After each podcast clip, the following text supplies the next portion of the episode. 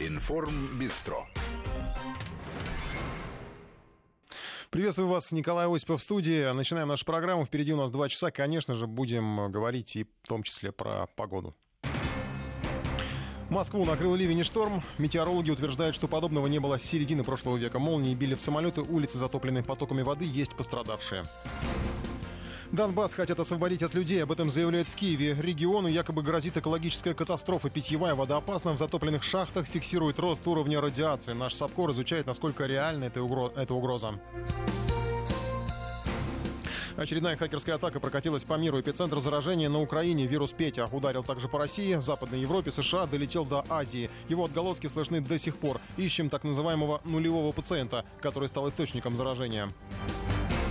Россия и США начали подготовку к встрече президентов. Она может состояться в Гамбурге, в Гамбурге на саммите двадцатки. В МИДе России ждут от переговоров прагматизма и реализма. Американские СМИ по-прежнему сосредоточены на, на поиске антироссийских фейков. Похоже, это надоело даже журналистам, но они не сдаются. Почему, узнаем от сотрудников CNN.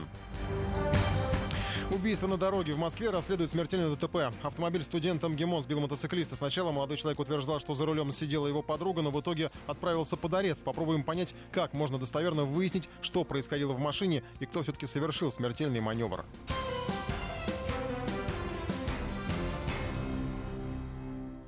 Ну так, сейчас э, подводим предварительные промежуточные итоги э, урагана, ливня, шторм века, как его называли. Ливни, гроза, ночная мгла среди бела дня накрыла столичный регион. Э, данные последние э, новостные. 9 человек пострадало, один погиб при этом очень противоречиво. Видимо, идет еще подсчет пострадавших, э, потому что сообщает о том, что молния убила двух человек. Это Дмитровский район, деревня Софина. Э, на сигнальном проезде на машину упал столб, там тоже, по некоторым данным, погиб человек. Улица Мироновская в Москве.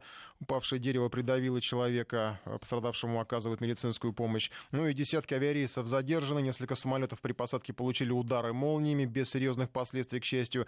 Движение поездов на Кольцевой было приостановлено по часовой стрелке из упавшего на контактную сеть дерева. Э, и э, все новые данные поступают о раненых, пострадавших, э, и, к сожалению, растет число погибших. В основном, я так понимаю, большая часть погибших связано с ударами молнии. Люди оказались на открытом пространстве, на открытой поверхности. Я предлагаю вам в течение нашей программы прислать свои сообщения 5533 в начале слова «Вести» и на наш смс-портал присылайте ваши свидетельства, ваши какими для вас стали последствия этого урагана. Прошу сразу, понимаю, что многие начнут сейчас присылать новостные сообщения какие-то, взятые в, в информагентствах. Не надо этого делать. У нас для этого есть Алексей Несахаров. Он зачитывает новости. У нас каждые полчаса прекрасно с этим справляется. Поэтому именно ваше, что вы видели, э, что у вас происходило. 5533 в начале слова «Вести» и через наше приложение можете присылать э, ваше, ваше свидетельство этого урагана. Ну а сейчас мы перейдем, э, мы будем возвращаться к этой теме по мере необходимости. Сейчас мы перейдем к теме Украины. А тут сегодня пришла интересная информация. Замминистра по вопросам временно оккупированных территорий Украины, есть такое министерство на Украине, Георгий Тука э, замещает главой этого ведомства, заявил, что более 88% резервных источников питьевой воды подконтрольной Украине части Луганской области признаны непригодными для использования. Э, затопление шахт, повышение уровня воды привело к росту радиации на Донбассе, и поэтому необходимо переселить оттуда людей. То есть совсем. Речь даже, вот как он выражается, я цитирую сейчас, не о спасении Донбасса на этом крест. Речь идет о постепенном освобождении этого региона от людей. Ну, у нас на связи сейчас Владимир Синельников, наш коллега. Попросим его пояснить, может быть, он знает, о чем говорил Георгий Тука. Владимир, здравствуйте. Добрый вечер. Вот насколько, во-первых, насколько серьезна эта угроза, потому что в блогах-то раньше я видел, что были разговоры о неком, неком повышенном фоне радиационном, вот именно где-то там на границе Луганской, Донецкой областей. Насколько реально все это и что имел в виду Георгий Тук, когда говорил о переселении? Он имел в виду о том, что весь Донбасский регион должен быть очищен от людей, то есть там никого не должно оставаться. Это будет э, как бы вторая Чернобыльская зона. Э, это явствует прямым текстом из того, что он заявил, и он, в частности, кроме того, что вы цитировали, он говорил, что эта территория э, не будет, будет непригодной для жизни в течение минимум 10 лет. И причиной является то, что из-за прекращения постоянной откачки воды из шахт, она Донбасс Донбассе огромнейшее количество выработанных шахт, забоев, штреков и тому подобное. Можно сказать, что вот есть поверхность, а под поверхностью это нечто напоминающее Пемзу. То есть огромнейшее количество подземных лабиринтов. И в мирное время, в нормальное время там велась постоянная работа по откачке воды из шахт, которые подземные воды подтапливали. Сейчас это прекратилось. В принципе, я тут большой проблемы не вижу, потому что я, вот, я хотел бы, чтобы мне кто-то в Киеве объяснил, а что мешает сейчас откачивать воду, э, кроме того, что на это не выделяют деньги. Пожалуйста, выделяйте деньги и качайте, никто не мешает. А, но если действительно не откачивают, то ситуация может стать очень серьезной по очень простой причине. Вода поднимается на поверхность, она затопляет э, все эти э, подземные выработки заброшенные. С водой, естественно, поднимается огромнейшее количество грязи, эта вода грязная. Там она также поднимает вместе с собой газ метан, который легче воды, и поэтому он попадает на поверхность, но поскольку он все-таки тяжелее воздуха, то он будет накапливаться в подвалах, э, в любом подвале, независимо от того, э, какой это дом, что может привести к взрывам и, естественно, человеческим жертвам. Естественно, подъем уровня загрязненных подземных вод приведет к тому, что загрязняются реки и озера, водные источники Донецкой и Луганской областей, соответственно, им, их нельзя использовать в качестве питьевой воды, и, может быть, даже просто технической. И, естественно, это может привести к очень серьезным экологическим последствиям. Но, во-первых, э, что мешает Украине откачивать воду из э, заброшенных выработок? Ничего. То есть в данном случае экологическая катастрофа рукотворная. И виновницей, э, виновником, точнее, этой катастрофы является официальный Киев, который не выполняет нормальную работу, которую он должен выполнять. А радиация это откуда? Вот самое, это самое такое, может быть, пугающее. А вот, вот я тоже не совсем понимаю, откуда взялась радиация. Э, по-моему, это просто выдумка. Почему она, откуда вот она может взяться? Если э, э, речь идет о том, что никогда в шахтах на подземных э, горизонтах не фиксировался какой-то повышенный уровень радиации, то почему вдруг из-за затопления шахт должна повыситься радиация? Мне тут непонятно, вот тут нет никаких четких объяснений, сам Тука не пояснил информацию о радиации, возможно, это просто выдумка. Но если говорить о том, какую цель преследует вот эта инициатива, которую сейчас озвучил Тука, то я вижу тут две цели, что на самом деле экологическая катастрофа это только повод, а преследуются две цели – политическая и экономическая. Политическая цель состоит в том, что э, Киев прекрасно понимает, что население Донбасса откровенно ненавидит э, э, нынешнюю власть. Там сейчас введено военно, фактически военное положение, отменено местное самоуправление, прямое правление президента. И Тука, кстати, был военным губернатором Луганской области до того, как стал замминистра. И там предполагается, что просто нужно переселить непокорный регион в другие области Украины для того, чтобы устранить источник политического противостояния власти. Это первый момент. Второй момент. Значит, если будет э, полностью выселен Донбасс, а, кажется, что появится огромнейшее количество бесхозных земель просто огромнейшее количество, то есть вот все, вся Донецкая и Луганская области, которые сейчас подконтрольны, Ки, подконтрольны Киеву, это будет просто бесхозный огромный массив земель, и, э, который имеет и колоссальную финансовую ценность. Его можно будет просто распродать или захватить самому себе. И вот то есть население уберут, земли захватят, вот две цели, которые преследует эта инициатива. Mm-hmm. Ну а судьба э, миллионов жителей Донбасса Киев вообще никогда не интересовала. И вообще не интересует судьба народа Украины, а тем более жителей Донбасса. Спасибо. Владимир Снельников помог нам понять мотивы, по крайней мере, какие, какими руководствуется, ну, в том числе, видимо, Георгий Тука. У нас сейчас на связи заслуженный профессор Московского государственного университета, почвовед, эколог Дмитрий Хомяков. Дмитрий Михайлович, здравствуйте. Добрый ну, день. По-вашему, вот эти экологические такие страшилки, которые э, публикует украинская сторона, в том числе по поводу радиации, это, наверное, самое страшное, что может быть. Э, есть под этим какие-то основания? Ну, вы знаете, э, мои э, корни также из Донбасса, и я в советское время очень часто там бывал и проводил летнее время. Вот, мой дедушка был э, крупным хозяйственным руководителем в этом регионе, занимался шахтным делом. Э, и я, в общем-то, знаю очень хорошо и Луганскую, и Донецкую область.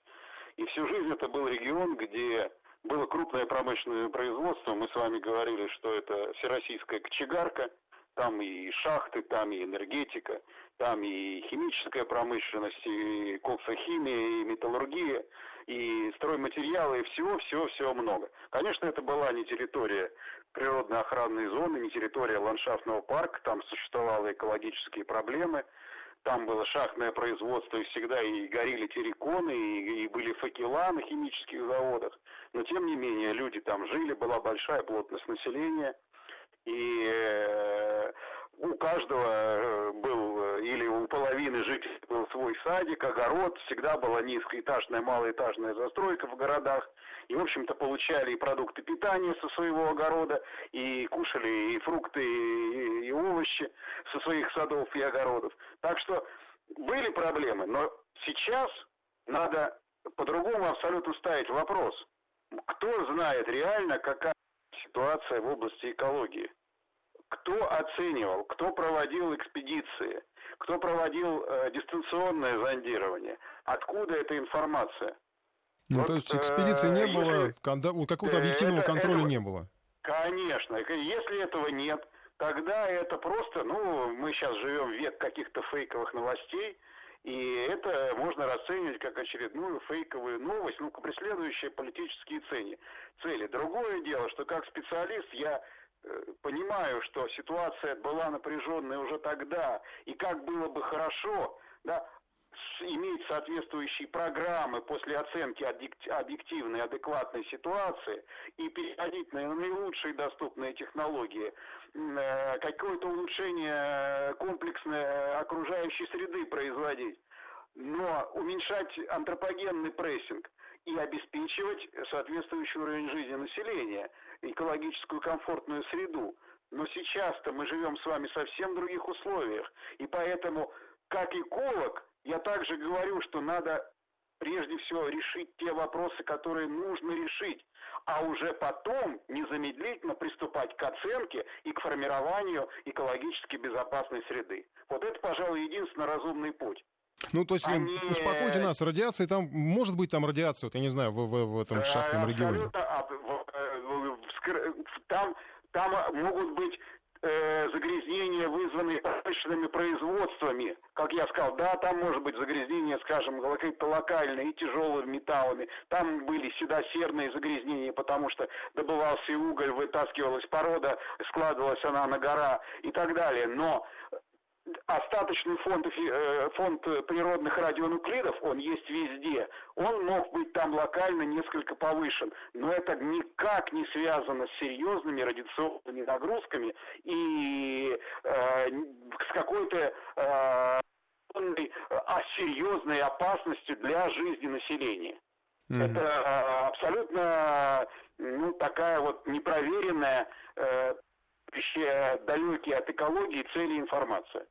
Спасибо вам большое, что пояснили нам. Заслуженный профессор МГУ, почвовед-эколог Дмитрий Хомяков. Э, мы с ним обсуждали, мы пытались получить информацию по поводу вероятности именно радиоактивного загрязнения э, территории Луганской области, о котором вот сейчас, раньше об этом писали почти неофициально блоги, сейчас вот, ну, можно считать это официальным э, заявлением, поскольку все-таки это замминистра, пусть и довольно странного ведомства по вопросам временно оккупированных территорий, это Георгий Тука, э, заявил. Но вообще странных заявлений сегодня было несколько со стороны Украины, в частности, вот в МИДе рассказали о том, что идет работа над э, вариантами ужесточения правил въезда для граждан России, имеется в виду въезда на территорию Украины, и это был директор политического департамента украинского ведомства Алексей Макеев. Он заявил, что работа началась. Ну и самое забавное в том, что, ну, кроме того, что опять возвращается к вопросу о визах, конечно же, вот я сейчас цитирую его, имеется много инструментов, каждый из них имеет право на будущее, будем исходить из реальных задач, э, бла-бла-бла, пустые слова.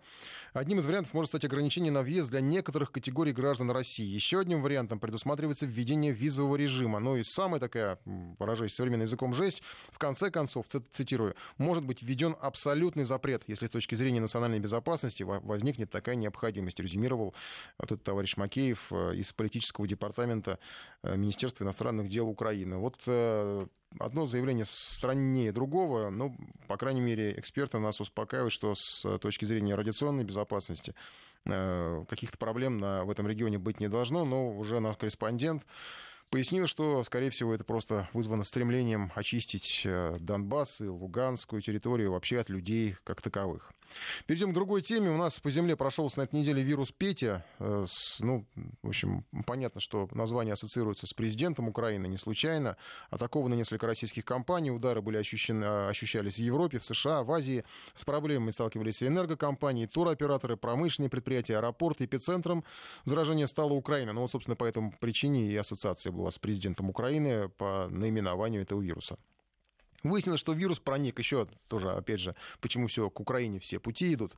А, выяснилось, что вирус проник в процессе замены программного обеспечения после запретов антироссийского софта, ну, бухгалтерии 1С, а, решили на Украине заменить этот софт на украинский. Это программа MEDOC. И давайте узнаем, что это такое, в конце концов, и почему, ну, по крайней мере, вот этот софт, его можно считать своего рода такого наверное, нулевым пациентом. У нас на связи зам руководителя лаборатории по компьютерной криминалистике группы IB Сергей Никитин. Сергей, здравствуйте. Здравствуйте. Что это вообще за программа такая? Откуда она взялась? Как она появилась? Известно вообще что-то о ней? Ну, медок, да, созвучен с э, названием меда, да, медок. Угу. Вот, это такой э, бухгалтерский софт э, на Украине, он широко распространен, аналог нашей 1С бухгалтерии. Вот. И, судя по всему, именно если мы говорим о заражениях на Украине, это был таким э, инициирующим вектором, да, то есть, судя по всему, там взломали сервер обновлений и просто как обновление э, разослали вот этот вирус-шифровальщик Петя. А можно как-то вычислить э, вот именно совсем прям нулевого пациента? То есть с какого компьютера это началось? Или все это уже как бы не проследить а окончательно? И каким образом это было в, вшито в эту программу? Ну, судя по всему, взломали сервер разработчика э, этого софта, да, и разместили вместо обновления там э, сам вирус.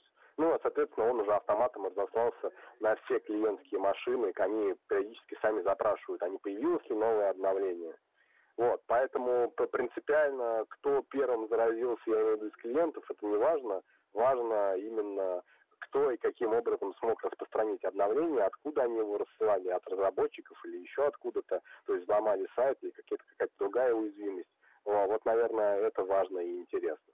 А под ударом, чтобы мы понимали, оказались это именно пользователи этой программы или, эм, так скажем, э, э, локализация гораздо шире эпидемии? Ну, мы говорим про СНГ, да, то в России, там в других странах СНГ, а, это было в основном через а, почтовую рассылку, и люди переходили, открывали вложения и уже потом заражались.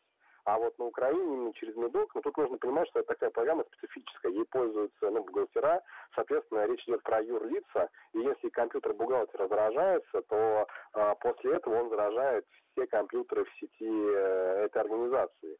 Именно поэтому такое большое количество вот всяких вестей и из органов власти, и из компаний. Но опять же нужно понимать, что это все зависит еще от э, самих политик информационной безопасности, о том, как настроены средства защиты, какие там права. То есть, естественно, многие э, компании получили этот вирус, но не заразились, не было такого фатального э, эффекта. Сергей, вы говорили, что в, в процессе обновления программ, приложений все это происходило. Так, может быть, э, автоматическое обновление все-таки стоит как-то ну, отключать и в ручном режиме все это отслеживать? Пользователям я ну, имею в виду. Я, я думаю, что пользователи не смогут так просто проверять все там э, огромное количество обновлений самых разных программ. А, тут скорее, наверное, вопросы к доверию там, конкретным разработчикам, да, почему так произошло. А, и в том числе на сайте этих разработчиков появилась, появлялась различная информация о том, что они там месяц назад были под какой-то атакой и сейчас, а потом, что они причастны, потом, что там возможно. В общем, там много было постоянно изменяющихся новостей у них, вот. А, я думаю, что, наверное, это вот просто такая проблема в конкретном разработчике. Спасибо большое. Сергей Никитин, заместитель руководителя лаборатории по компьютерной криминалистике группы IB, помогал нам разобраться в Э, в процессе распространения этого вируса, который ударил, по, ну, можно сказать, по всему миру. Эпицентром стала Украина. И вот его отголоски этого вируса, они слышны до сих пор, потому что, ну, еще на следующий день э, возникали проблемы у многих компаний э, в, в работе, потому что подвисали и программы, и компьютеры. Э, сейчас, э, сегодня пришли сообщения, что сеть лаборатории инвитро приостановила прием биоматериала в офисах э, в России, Казахстане, Беларуси. довольно крупная компания. И на такой шаг компания пошла в связи с восстановлением восстановлением инфраструктуры после кибератаки. Об этом говорилось в сообщении. И менеджер по связям с общественностью этой компании Дмитрий Храпунов нам подтвердил информацию. 27 числа в 14.30 на инфраструктуру компании «Инвитро» была совершена хакерская атака. Сейчас мы с уверенностью можем сказать, что у нас не пострадали данные пациентов, они под надежной защитой, и э, это абсолютно точная информация. Но у нас, к сожалению, пострадали сервисные функции, и основная проблема, которая сейчас у нас наблюдается, это невозможность выдачи результатов исследований нашим пациентам. К сожалению, вот этот последний этап доставки пациентам данных э, на данный момент не восстановлен. А лабораторные комплексы работают, все биоматериалы, которые поступили, они тоже не пострадали, они обрабатываются лабораторными комплексами комплексами, э, но вот из-за вот этого финального этапа пока не могут быть переданы пациентам. На данный момент из-за того, что мы не можем гарантировать точное время передачи э, информации пациентам, мы временно приостановили прием биоматериалов в России, Беларуси, Украине, Казахстане. Планируем в понедельник выйти на штатный режим работы. Если мы сможем это сделать раньше, мы обязательно сообщим об этом в наших социальных сетях и на официальном сайте. Ну, во всех этих историях пугает одно, что у нас вот ураганы и хакерские атаки, они как-то уж слишком совсем прям зачистили. И вплоть уже, наверное, доходит до паранойи, потому что э, сейчас хакерские атаки мерещатся где угодно. Вот сейчас э, опять приходило сообщение, что компания Укрэнерго опровергает сообщение СМИ о второй волне хакерской атаки, которая якобы э, была совершена на эту компанию. Ну и крупнейший горно-металлургический холдинг Украины сообщает о безвозвратной потере некоторых данных в ходе последней хакерской атаки. Будем следить за последствиями этого вируса. Продолжаем программу. Николай Осипов в студии. США и Россия начали подготовку к встрече президентов двух стран. Владимир Путин, Дональд Трамп. Встреча может состояться на, саммит, на саммите двадцатки в Гамбурге. У нас э, на связи уже есть гендиректор Центра политической информации Алексей Мухин. Не будем э, оттягивать этот момент связи с ним. Э, спросим, попросим прокомментировать ну, перспективы такой встречи. И, в принципе, наверное, стоит обсудить... Э, э, что будет дальше после того, как эта встреча анонсирована? Да нет, а, нет, Алексей Алексеевич, просто э, напрашивается сразу вопрос, что Трампу сейчас опять будут э, колоть бока, а, потому что, ну, вроде как он опять, у него опять связи с Россией. Ну, давайте так. Речь, э, встреча, вернее, будет носить технический характер, потому что Дональд Трамп и Владимир Путин все равно бы встретились на полях двадцатки. От этого никуда не деться. Но надо сказать, что э, стороны довольно интенсивно готовились к этой встрече. А, оппонент Трампа внутри страны делали все для того, чтобы затруднить достижение любых договоренностей по любым вопросам. И это было совершенно очевидно. Работа была проделана немало. Сенат, Конгресс, политические оппоненты э, Дональда Трампа вне этих уважаемых институтов, все, особенно средства массовой информации, все делали для того, чтобы демотивировать Дональда Трампа и сделать так, чтобы он выполнял только то, что хотят, чтобы он, чтобы выполнял, э, чтобы он выполнял то, что хотят его оппоненты. Обратите внимание, что Дональд Трамп сейчас находится в очень узкой политической позиции. В этой связи, в связи собственно, Генри Киссинджер приезжал в Россию для того, чтобы эм, связать российский истеблишмент и американский истеблишмент и достичь некоторых договоренностей по наиболее животрепещущим вопросам э, взаимодействия. Ну, Дмитрий Песков, Дмитрий Песков опроверг. Он сказал, что он Киссинджер не играл особой роли, вот в, именно в, не был посредником, скажем, если дословно говорить, между, э, при подготовке вот этой встречи. Дело в том, что Генри Киссинджер никогда не был посредником между президентами России и президентами США. Обратите внимание, что недавно тоже состоялась встреча в прошлом году Генри Киссинджера с Владимиром Путиным, и там представлялось, что он якобы привез а, от Барака Обамы некоторые предложения. На самом деле не от него, а от всего американского истеблишмента. Генри Киссинджер гораздо более важная фигура, чем любой американский президент. Интересная постановка, да.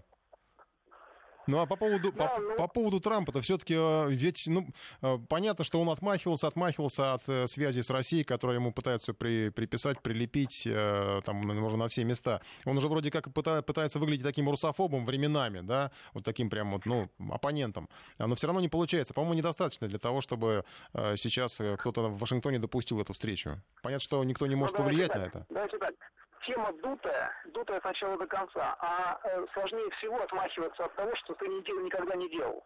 Дональд Трамп никогда не был пророссийским там, человеком, тем более, что политиком. Но его хотят, таки, его хотят таковым выставить. Вот в том-то и дело. Существует отдельный политический образ Трампа, который якобы желает дружить с Россией. И существует реальный Дональд Трамп, который, простите меня, в страшном сне не видел этого, потому что ему, на самом деле, перед ним стоят совершенно иные задачи. Mm. Вот и все. Спасибо вам большое.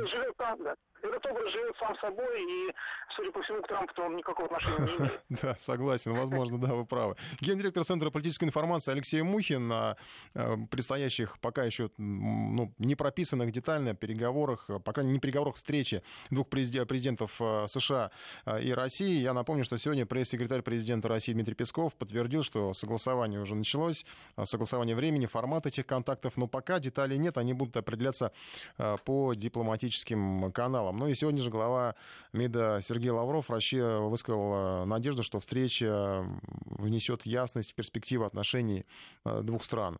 И Ушаков сегодня заявляет, что Кремль попробует вписать встречу Трампом в сложный график Путина. Но, тем не менее, все равно, э, я думаю, что многие, в том числе европейские лидеры, будут следить за э, этим событием, потому что ну, все-таки это Путин и Трамп.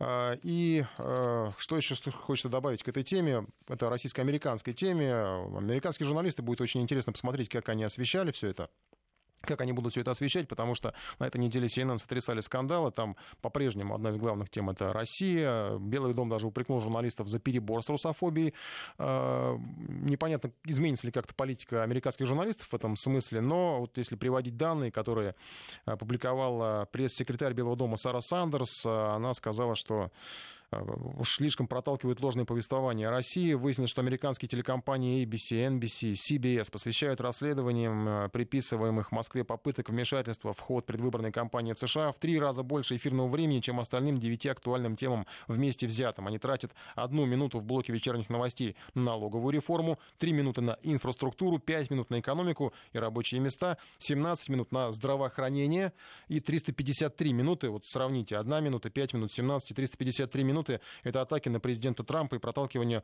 ложных повествований о России, отметила Сандерс. Ну и что касается CNN, то, э, кстати, исслед... CNN в этом исследовании не принимала участие, как я понимаю, его не измеряли, но тем не менее дальше мы узнаем, что CNN в том числе не меньше внимания уделяет э, российской теме, а может быть даже больше. Э, на этой неделе также были признания политического обозревателя телеканала CNN Вена Джонса. Он заявил, что видеозапись, на которой он говорит о безосновательности утверждения о связях между президентом США Дональдом Трампом и Россией, является сфабрикованной. Э, эта информация пошла от активиста общественного деятеля Джеймса Акиф, который на скрытую камеру сделал видеозапись, и нам на кадрах Джонс говорил, что фразу такую бросал, что касается России, это все полная ерунда. Ну вот Э, Киев преподнес э, это как утверждение о вмешательстве России в выборы США. На самом деле Джонс пояснил, что его слова касались ожиданий демократов, э, которые полагают, что окончательные результаты расследования по России могут каким-то образом привести к отставке Трампа. И CNN еще более того добавилось появление новых таких вбросов, раскрывающих работу внутри, внутри, внутри телеканала. Речь о продюсере Джонни Боннифилде. Сначала в блогах появилась эта информация. К сожалению, я не могу сказать, кто ее снимал автор вот этой вот, э, опять же, скрытой камеры, там, наверное, потом скажет, что все это было неправда, все это было не совсем так, но э, если мы, я послушал внимательно всю эту запись, э, там говорят о возможных связях, опять же, президента США Дональда Трампа, его штаба с Россией, но там такие откровения вот этого продюсера, где он признается, что, в общем, на самом деле никто, вот, по крайней мере, в его редакции, в его окружении не верит в то, что эти связи есть. Если бы они были, их бы уже давно опубликовали как факты, а не как, просто как фразы, которыми регулярно бросаются то политики, то журналисты. Телеканал CNN это вообще уже такой заученный штамп о том, что Трамп и Россия связаны, что Россия вмешивалась в выборы. А зачем все это? Он объяснил достаточно просто. Это рейтинг. Давайте послушаем. Мы специально перевели фрагмент этого, этой записи, которая была, я напомню, сделана скрытно. Because it's ratings. Because ratings? Our ratings are incredible right now. Uh, Только из-за рейтингов. Наши рейтинги бьют все рекорды. Я не должен этого говорить, но мой босс... Вчера у нас было совещание по этому поводу, и он сказал, знаешь, я хочу, чтобы ты знал, мы все тут против этого. Дальше он сказал, что нам нужно больше новостей про климатическое соглашение, из которого вышел Трамп, и около двух дней мы обсуждали эту тему. Шеф сказал на нашей внутренней встрече, что мы проделали хорошую работу, но теперь нам необходимо вернуться к повестке Трампа и России. Он сказал, поговорите еще чуток о климатическом соглашении и возвращайтесь к России. Это просто бизнес. Все, чему тебя учат в школе журналистики, это ерунда. Есть только бизнес. Так что они делают то, что должны делать, чтобы делать деньги. Сейчас это просто наброс на вентилятор. У них нет никаких доказательств связи Трампа и России. Но они постоянно говорят, что идет расследование. Я не знаю. Если бы они что-то нашли, мы бы уже знали об этом. Эти утечки происходят постоянно. Они бы уже давно были у нас, если бы были доказательства. Я думаю, что это утекло бы еще на старте президентской кампании Трампа. Утечки продолжаются, якобы их очень много, вот-вот чуть-чуть и появятся факты. Я уже отказываюсь верить во все это. Если бы у них были факты, мы бы не получали все эти последующие утечки и намеки. Я думаю, у них ничего нет, но они по-прежнему хотят копать. И Трамп совершенно прав, когда говорит, что у них ничего на него нет, кроме лжи. И он прав, когда говорит, что вы ведете на меня охоту, как на ведьму. У CNN нет никаких фактов. Это и есть проблема американских СМИ сегодня.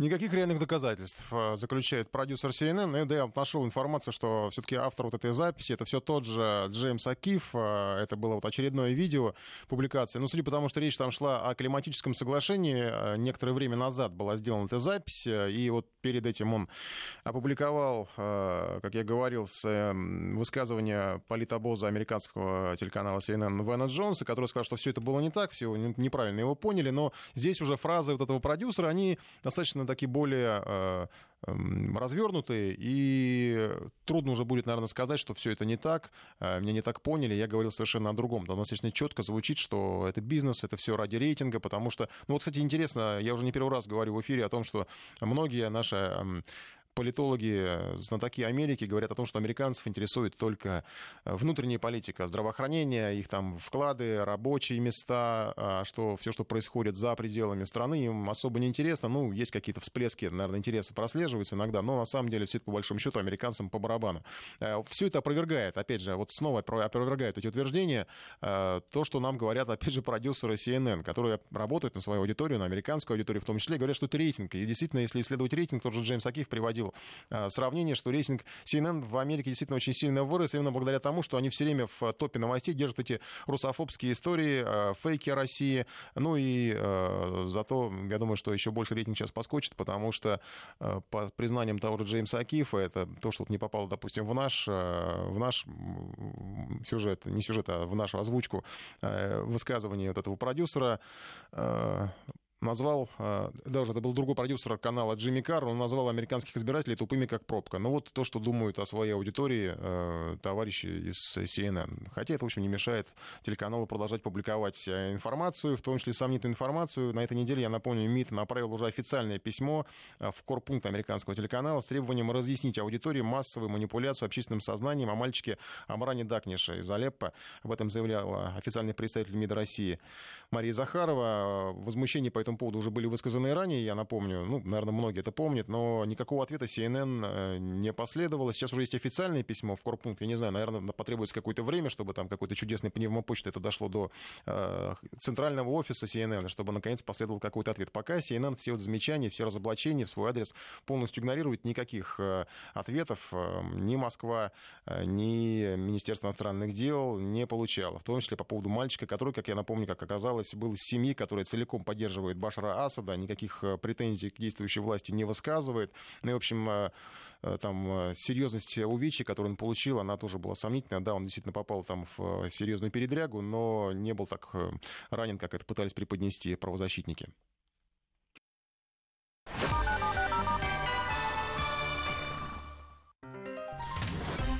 Информ Бистро.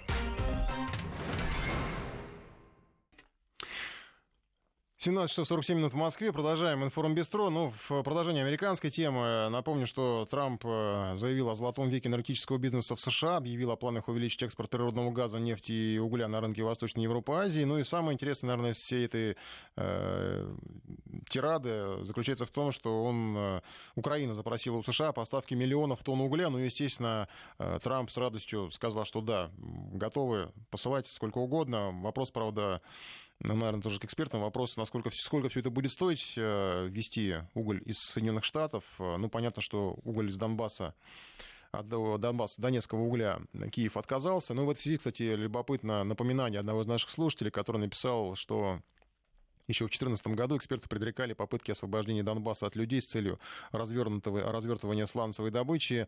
Э, Но, собственно, это вот как раз то отчасти объясняет почему э, эту территорию хотят зачистить от людей, как выразился господин Тука, из министерства по оккупированным территориям, каковой существует на Украине. Действительно, в 2014 году появлялись такие публикации о том, что э, пора уже переводить э, Донбасс и э, Луганск с, с с топлива, с, с металлургии, с добычи угля и э, переводить его на сланцевую добычу газа. Ну, понятно, что с, экологич, с экологической точки зрения жить тогда там будет абсолютно невозможно. И э, Видимо, э, в этой связи было высказано предположение зачистить э, от людей этот регион. Я еще напомню, что, по-моему, в том же 2014 году была очень тоже любопытная информация, а, когда велись активные боевые действия на территории Донецка в том числе. И были, это все к разговору о радиации, были зафиксированы всплески радиационного фона в определенных точках, и ну, тогда же появлялись, я уж не знаю, сколько достоверно или нет, публикации о том, что э, Украина распечатала, расконсервировала старые э, танки еще советских времен, которые, ну, либо были накрыты радиационным облаком Чернобыля, либо как-то принимали технику, участ... принимала участие в ликвидации последствий аварии. Уж не знаю, сколько это достоверно, но, по крайней мере, я видел кадры, где ходили э, люди с дозиметрами, с профессиональными замеряли эти танки, действительно радиационный фон был повышен там, до 150, по-моему, микрорентгенов в час. Это достаточно высокая, высокий фон, такой не, не совсем прям аварийный, конечно, не, ну, допустим, в Чернобыле фон может и выше тысячи микрорентген в час быть э, в определенных точках, но, тем не менее, э, можно поверить, что эта техника проходила какое-то облучение. Сейчас у нас на связи зам гендиректора по газовым проблемам Алексей Гревач. Алексей Игоревич, здравствуйте. Добрый день. Вот что касается перспектив поставок угля из США на Украину, по-вашему, насколько это реально? Ну, хотя бы если посчитать. Вы знаете, Украина, когда пыталась найти замену э, углю из Донбасса для своих э, электростанций, э, искала их, в общем-то, по всему миру возможности. Были заключены контракты, они говорили, мы сейчас не проблема, мы найдем уголь, купим его, привезем. Ну, вопросы экономики отложим в сторону. Естественно, за это пришлось заплатить гораздо больше, чем за уголь, который добывается у тебя под боком, и даже в своей э, стране, по которой бьют из крупнокалиберных орудий. Но э, это тема для другой дискуссии. Так вот, э, попытки приобрести этот уголь в дальнем зарубежье, так скажем, они провалились практически на Украине. Там из Южной Африки, по-моему, пытались заказать, что, ничего не привезли. Да, пытались заказать, э, то не привезли, то привезли. Когда привезли, выяснилось, что этот уголь не подходит для украинских э, Просто соответствующая марка. Для того, чтобы его использовать для генерации электроэнергии на Украине, нужно было бы всю эту генерацию перестроить э, за многие миллиарды долларов. И все закончилось тем, что они стали закупать тот же уголь из Донбасса только транзитом через территорию Украины э, через территорию России, простите. Э, вот э, и вся, э, вся диверсификация. С американским углем произойдет, э, я думаю, такая же история. Если бы, вы же понимаете, что у американских поставщиков угля не было никаких проблем начать поставлять этот газ, этот уголь раньше. Что, а что Но этого не происходило, видимо, потому что Э, эти угли также не подходят для украинской энергетики. Что касается золотого века энергобизнеса в США, он возможен, по-вашему, как Трамп его обещает? И что, что вообще, что это должно такое настать тогда? Что чтобы мы скажем, что вот это вот золотой век американского энергетического бизнеса? Знаете, э, золотой век можно по-разному интерпретировать. Э, в смысле, золотой как некий расцвет и ренессанс, а может быть золотой как слишком дорогой. А, вот э, мы на протяжении многих лет слышали историю об американской сланцевой революции, э, которую я бы, конечно, охарактеризовал как э, сланцевую лихорадку с похожими примерно механизмами действия и последствиями разорениями и прочими вещами. Но сланец он сам себя уничтожил, получилось же так, сбил цены. Мы анализировали ситуацию и в принципе принципе. Э, если брать нормальную экономическую систему, то эти проекты попросту не окупаются.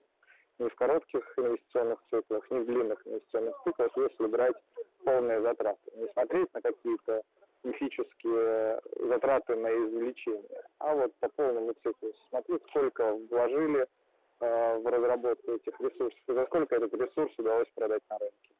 Они действительно из-за э, быстрого роста, который не был подготовлен и востребован на рынке, привело к обвалу цен на э, Соединенных Штатах. То есть золотого века При не этом... будет у американцев? Или, что вы хотите сказать? Нет, понимаете, э, система, э, ну, понимаете, это долгий разговор, как работают э, вообще инвестиции в нефтегазовую отрасль в США. Она очень э, инновационная и, в общем-то, является пионером во многих технологиях.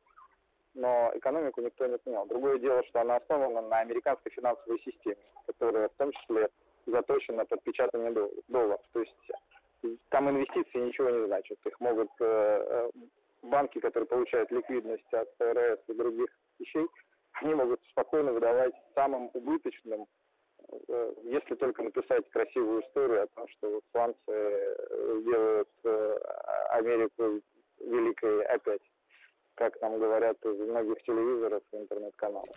Понятно, спасибо Вопрос большое. В том, да. как это на длинных временных периодах э, влияет, на саму конкурентоспособность американской экономики и не подрывает ли она, э, скажем, основы энергобезопасности. Ну, просто посмотрите на уровень запасов, они, они падают. И говорить о том, что это какой-то ренессанс, ну, в общем-то, сейчас достаточно сложно. Заместитель генерального директора по газовым проблемам Алексей Гревач был в нашем эфире. Но самое такое интересное, наверное, что я вынес из этого разговора, это то, что американский уголь, как я, понял, как я понял, тоже не подойдет для э, украинской энергетики, как в свое время не подошел и южноафриканский уголь. Я уж не знаю, где надо искать теперь Киеву уголь, который подойдет, э, поскольку донецкий уголь не подходит им по идеологическим соображениям. Информ Бистро